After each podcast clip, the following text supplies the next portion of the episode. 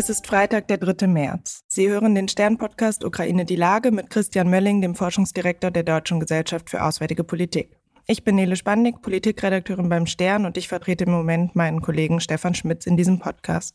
Hallo liebe Hörerinnen und Hörer, guten Morgen Herr Mölling. Hallo, guten Morgen Frau Spandig. Russische Nachrichtenagenturen haben gestern vermeldet, dass ukrainische Saboteure im äh, Grenzgebiet auf russischer Seite Terroranschläge begangen haben, äh, bei denen Zivilisten getötet wurden. Die ukrainische Seite widerspricht, aber aktuell sieht es so aus, als hätten es in Wahrheit russische Neonazis getan, die gegen Putin sind und auf ukrainischer Seite mitkämpfen. Was würde das für unseren Umgang mit der Ukraine bedeuten? Na, ich glaube, als erstes zeigt es mal wieder, ähm, nichts Genaues weiß man nicht. Ähm, wir sind mitten in einem, in einem Informationskrieg, wo unterschiedliche Seiten erstmal Informationen in den, in den sozialen Raum reinstreuen und auf eine Art und Weise, der, äh, die dem einen oder anderen Vorteil verschaffen soll. Zur Eingrenzung kann man sagen, auf der einen Seite ist es so, natürlich hätte, äh, wenn es jetzt ein ukrainischer Angriff oder ein Angriff durch Ukrainer gewesen wäre, haben die natürlich das Recht, die russische Seite anzugreifen und da militärische Anlagen einzugreifen.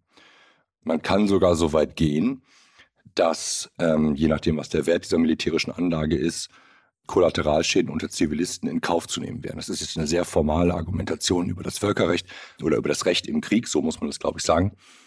Von der aktuellen Nachrichtenlage her muss man sagen, wir können es äh, weder äh, bestätigen noch, äh, noch dementieren, weil wir tatsächlich dazu keine Informationen haben und auch beide Seiten, also die Ukrainer und auch die Russen, ihren Beitrag leisten werden, diese Informationen in ihrer Richtung eigentlich zu drehen.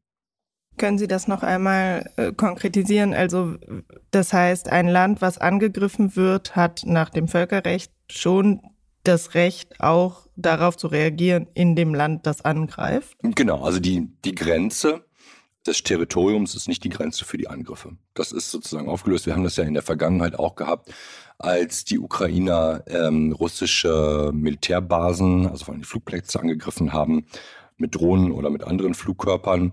Das ist eine legitime militärische Aktion. Es, das Kriegsvölkerrecht gibt im Prinzip vor allen Dingen vor die Trennung zwischen Kombattanten und Nichtkombattanten, so heißt das, also zwischen Soldaten und Nichtsoldaten.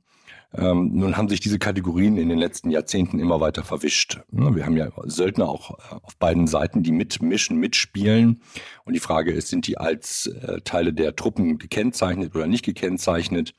Aber vom, vom großen Ganzen, ohne dass ich jetzt ein Völkerrechtler bin, muss man sagen, na klar ist ein militärischer Angriff legitim, weil ansonsten würde es ja bedeuten, dass ich mich mit meinen Truppen jederzeit quasi nach einem Angriff einfach hinter meine Grenze zurückziehe und dann darf der andere mich nicht angreifen. Das wäre ja quasi perfide. Dazu kommt ja auch, ähm, dass Russland permanent äh, das Kriegsrecht und das Völkerrecht bricht und das auch systematisch tut und offensichtlich ja auf Anordnung ähm, der höchsten Führung, ähm, was die Systematik einfach nochmal unterstreicht, auch die politische Intention. Von daher ist es immer, ähm, ist es legitim, das zu machen. Es gilt dann immer noch ein anderes Prinzip, das finde ich auch sehr wichtig, nämlich das der Verhältnismäßigkeit. Ne? Also wenn ich angegriffen worden bin, darf ich, ähm, ich übertreibe jetzt mal, darf ich deswegen äh, jetzt nicht automatisch einen Nuklearwaffenschlag, also sozusagen den größten Schlag ausführen, den ich, äh, der mir, der mir möglich ist, sondern ich muss in Angemessenheit darauf reagieren und äh, darauf abzielen, diesen Krieg dann auch wieder irgendwann zu Ende zu bringen. Also das Friedensgebot äh, die Überwindung, nicht das Gewaltverbot, es gibt ein Gewaltverbot oder ein Friedensgebot, je nachdem, wie man das nennen will. Ich darf darauf reagieren. Ich habe aber auch sozusagen eine moralische Verpflichtung, den Krieg, wenn es irgendwie geht, auch wieder zum Ende zu bringen und die Gewalt zu überwinden. Ich muss nicht Gewalt unterlassen zu, zu jedem Zeitpunkt, aber ich muss mich bemühen, die Gewalt irgendwann zu überwinden und hinter mir zu lassen. Und halten Sie es denn für realistisch, dass selbst wenn es jetzt nicht selber das ukrainische Militär oder Ukrainer waren, dass das abgesprochen war mit der Ukraine? Ich würde mich in die Spekulation einfach gar nicht reinlassen. Ähm, da müssen wir, glaube ich, immer auch unterstellen, dass das, was, was wir hier sagen und diskutieren, eine gewisse Reichweite hat ähm, und das so gedreht und getwistet wird. Also sind auch wir quasi sozusagen nicht nur Informationsgeber, sondern auch Spielbälle in diesem Informationsgefecht, äh, das da stattfindet. Von daher würde ich da gar nicht drüber spekulieren. Das kann man, glaube ich, kann man, kann man so nicht, ähm, nicht sagen. Dafür kenne ich auch die, ähm, die Ideen, die Vorstellungen der ukrainischen Führung zu wenig, was legitim ist und was nicht legitim ist. Jetzt hat dieser ähm, mögliche oder vermeintliche Angriff nochmal Aufmerksamkeit auf diese äh, Neonazis, die offenbar die Ukraine in der Verteidigung unterstützen, ähm, den Fokus auf die gelegt. Wie stark sind die denn eingebunden in der ukrainischen Verteidigung? Da muss man auch wieder sagen, das ist ein, ein Thema, das ähm, hat Russland immer wieder stark hochgebracht, weil das gesamte Narrativ ist ja, wir kämpfen hier das, das zweite Mal den großen Vaterländischen Krieg, auch wenn wir es so nicht nennen dürfen, äh, für die Entnazifizierung und alles, was da drüben eigentlich gegen uns kämpft, also auf der ukrainischen Seite, das sind eigentlich alles Nazis. So einfach ist die Geschichte, so dass man an wenigstens ein positives, vielleicht einendes Narrativ in Russland anknüpfen kann, äh, das entweder an das sich einige noch erinnern, das aber als Mythos weiter besteht, das ist der große Vaterländische Krieg. Interessante äh, Unterschlagung in dem Zusammenhang ist, diesen Kampf hat nicht Russland geführt, sondern diesen Kampf hat die Sowjetunion geführt oder haben die, äh, und dazu gehörte damals neben äh, Russland auch die Ukraine. Das heißt, Ukrainer haben damals auch gegen Nazis gekämpft. Ukrainer sind vor allen Dingen Opfer geworden von Nazi-Deutschland und ähm, von Stalin, die den gesamten Raum Osteuropa im Grunde genommen platt gemacht haben äh, und Menschen systematisch getötet haben. Also das äh, vergisst man dabei, weil das würde ja eigentlich so eine, soll man sagen, so eine gewisse Dissonanz in der moralischen äh, Einfachheit eigentlich erzeugen, nach dem Motto, wir kämpfen hier gegen die Richtigen. Die Zahlen, wie viele Neonazis da sind und was ist dann, ne, was ist jetzt ein Neonazi? Ich kann die einzelnen Gruppen total schwer zuordnen. Die Zahl, die ich jetzt gelesen habe, liegt unter einem Prozent. Das würde ich aber, ne, jetzt kommen wir wieder zum Informationskrieg zurück, hätte ich vielleicht schon gar nicht sagen dürfen. Die Einschätzungen darüber auch sind hochgradig politisiert und spielen in diesem Krieg eine ganz zentrale Rolle für die Narrative, weil sie natürlich auch wiederum bei uns in Deutschland verfangen. Ne? Also Neonazis unterstützen die Ukrainer, wir sind gegen Neonazis, deswegen können wir irgendwie, äh, können wir die Ukraine dann deswegen eigentlich unterstützen. Es geht immer wieder um den Versuch, gerade bei uns in Deutschland, weil wir so anfällig sind, weil unser Kompass nicht klar ist, ähm, diese Anfälligkeit zu nutzen und bei uns die Ampel von grün auf gelb oder rot zu stellen. Eine andere Veränderung, wir haben am Dienstag schon über die schwierige Situation in Bachmut geredet. Jetzt wirkt es tatsächlich so, als würde die Stadt bald fallen. Was würde das ähm, für strategische Veränderungen nach sich ziehen? Ja, also in der Tat, es sieht so aus, als ob durch die massive Artillerieüberlegenheit der Russen Bachmut nicht mehr länger zu halten ist. Es war ist ein bisschen ein Déjà-vu, das hatten wir letztes Jahr auch schon, dass, dass äh, es massive Kämpfe gegeben hat und ähm, sich die Ukrainer dann aus den umkämpften Gebieten zurückziehen mussten.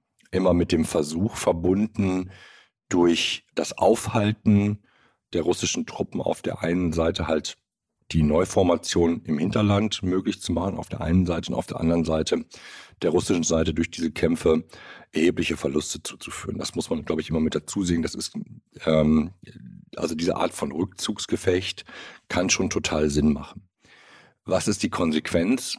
Die Konsequenz ist, dass man sozusagen hinter Bachmut äh, große Auffanglinien, Verteidigungslinien aufgebaut hat, plus man kommt dann in ein Gebiet hinein, das topografisch anders gelagert ist. Das heißt also, hinter Bachmut kommen äh, im Grunde in Richtung Westen eine äh, Reihe an Hügeln und na, Gebirge kann man nicht sagen, also Anhöhen, die die Reichweite der ukrainischen Artillerie wiederum deutlich erhöhen.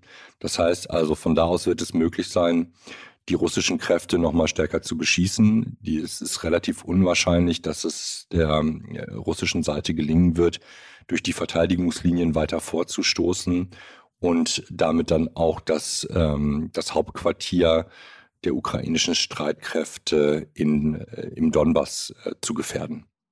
Spielt denn der kommende Frühling und das tauende Wetter ähm, dabei jetzt auch schon eine Rolle? Ja, das stimmt. Also zumindest wenn wir jetzt nur auf Bachmut und die Region Donbass gucken, dann spielt das eine große Rolle. Da ist es ja kalt gewesen, der Boden, der Boden war gefroren. Und jetzt äh, setzt die Tauphase ein. Das heißt, für die Offensive läuft die Zeit so ein bisschen davon. Da die Ukrainer noch nicht so richtig in der Lage sind, die Offensive zu fahren, weil unsere Kampfpanzer noch nicht da sind, haha, ähm, heißt das aber für die Russen, dass ihnen auch die Zeit davon läuft, sich jetzt in das frei werdende Gebiet im Grunde genommen fortzuarbeiten.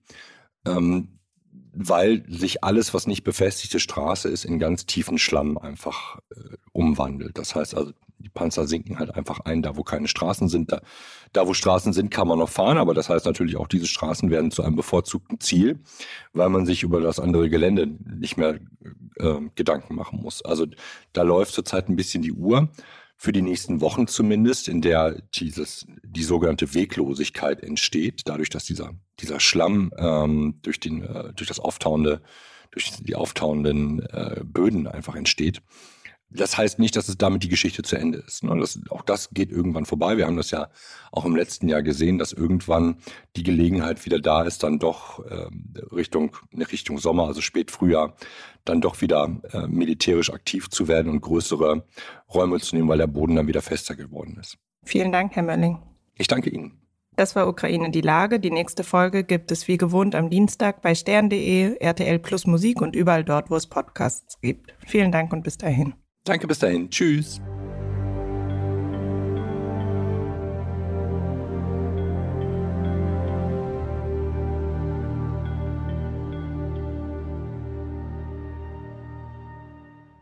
Dieser Podcast ist eine Produktion der Audio Alliance.